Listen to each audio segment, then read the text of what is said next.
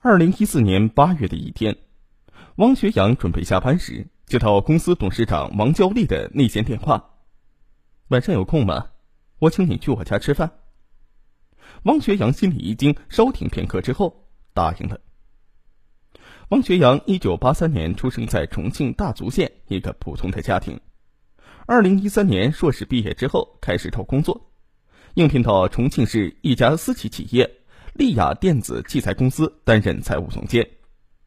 公司董事长王娇丽对他关照有加，每月底薪一万五千元。但凡公司有重要的商务洽谈，他总是带他出席。一次，汪学阳陪王娇丽应酬完毕，在酒店电梯里多喝了两杯的王娇丽突然身子一软，依偎在了他的怀里，还顺势在他脸颊上亲了一下。汪学阳渐渐读懂了。王娇丽的暗示。时年三十八岁的王娇丽是重庆市人，两年前和丈夫离了婚，现在和十三岁的儿子生活在一起。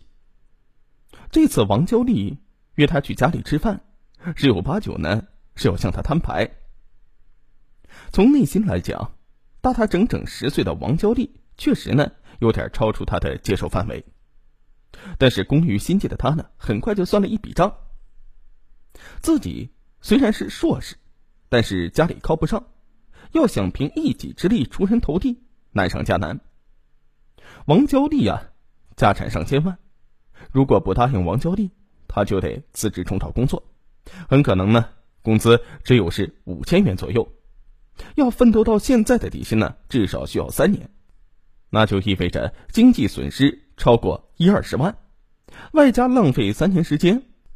而娶个普通女孩的话，要约会、送聘礼、买房买车，经济成本呢不会低于两百万元。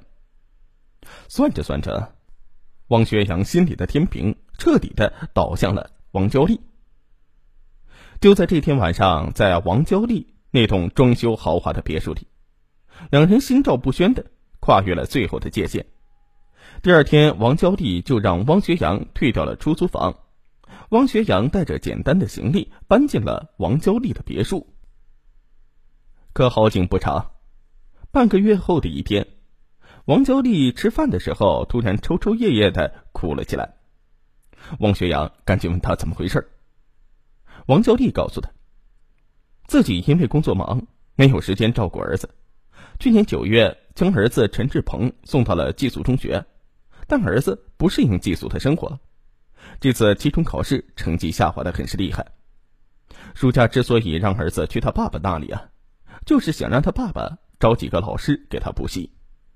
可他爸爸今天打来电话发脾气说，孩子的成绩下滑的不是一点半点，换了几个补习班呢，都被老师退回来了。前夫话里话外是在责怪他没有尽到母亲的职责。他已经被生意折腾的疲惫不堪了，现在儿子的学习又出了问题。委屈、疲惫一起涌上心头，急也没用了，慢慢的想办法吧。年轻的汪学阳呢，其实对这类家务事啊，并不怎么上心，只是礼节性的安慰了几句。可是没有想到，王娇丽却突然想起了什么似的，猛地抓住了他的手。对了，你不也是高材生吗？能不能帮帮我儿子？王学阳一愣。王娇丽接着说：“可不可以就在学校旁边租套房子，你住过去，每天给他辅导辅导功课？”这样突如其来的要求让王学阳好为难呢。那样的话，自己好不容易博来的轻松生活，不又被打回原形了吗？被安排到出租屋里陪孩子算什么呀？也许是看出了王学阳的心思，王娇丽赶紧承诺。汪学阳陪读期间可以不用上班，工资奖金照发。他只要生意不忙的话，就回到出租屋陪他们。而且等孩子成绩有了起色，考上重点高中，自理能力也强了，就和汪学阳结婚，一家人呢移民到国外去。听着王娇丽的话，汪学阳又掰起指头算起了成本比较。陈志鹏已经读完了初一，再等两年就可以中考了。只要熬过这两年的话，自己就可以过上更好的生活。而如果要凭自己的努力去国外定居，至少啊还需要十年或者二十年的打拼。王学阳心动的。再说陪读又能有多苦呢？就当是啊，两年的带薪休假吧。二零一四年九月初，陈志鹏开学之后，王教丽在寄宿中学附近租了一套装修的很不错的两室一厅房屋。儿子和汪学阳呢，不久之后就搬过去居住。汪学阳呢，就这样开始了自己的陪读生涯。陪读生活并没有汪学阳想象的轻松，他很快就发现呢。现在的初中课本比他读书时要复杂的多。汪学阳只有每天提前把课本学习一遍，这就需要花两三个小时。孩子功课多，辅导他做完作业呢，得花三四个小时。完了之后呢，还得洗衣服之类的。住处位置偏远，去最近的菜场来回呢，都得花大半个小时。去大超市呢，得一个多小时。他根本没有空闲的时间，比上班累得多了。汪学阳。开始频频向王娇丽抱怨，说想回去工作。为了安抚他，王娇丽隔三差五的开车来给他送生活用品或者皮带之类的小礼物。有次趁陈志鹏上课，王娇丽亲自下厨做了一大桌子饭菜。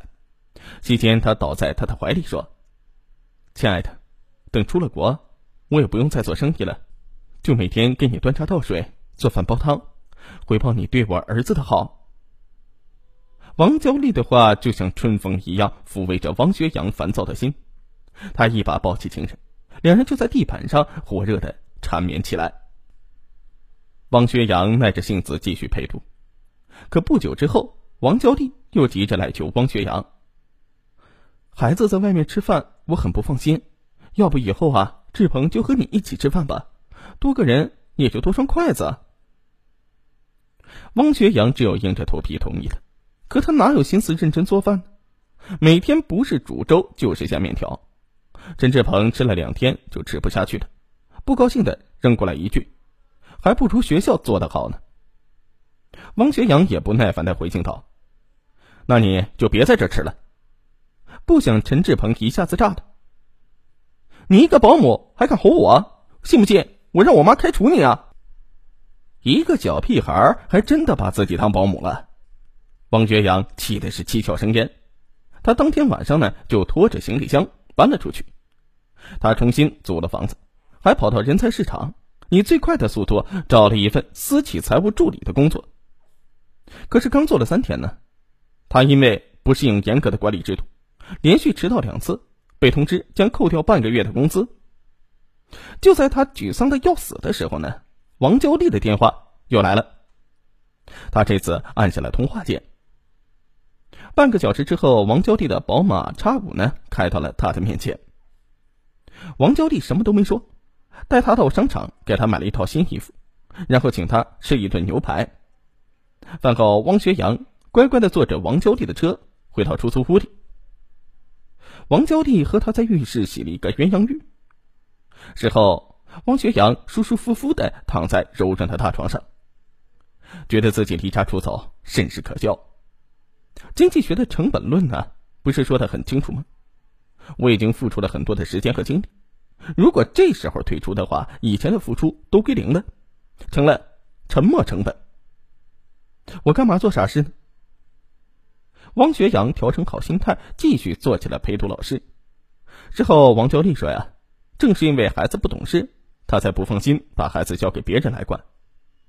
如果你也不管，到时候一家人靠什么移民呢？其实王娇丽呢，之所以求汪学阳陪读，是因为孩子的成绩确实有起色。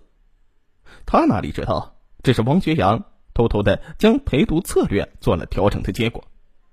他不再跟陈志鹏对着干，而是顺着陈志鹏的意愿，辅导功课变成了替他作业。陈志鹏考得不好的试卷呢，汪学阳也偷偷的代替王娇娣帮他签字过关。汪学阳心想了，与其折腾来折腾去。还不如啊，守着这个眼前的温柔乡舒坦呢，不就是个叛逆期的小孩子吗？那都是小菜一碟啊。不明缘由的王娇娣看见儿子不再耍性子，心里乐开了花。一有空呢，就带着他们两个去购物游玩。王学阳呢，还隔三差五的故意耍点脾气，等待王娇丽主动的送点礼物，送温柔，送承诺。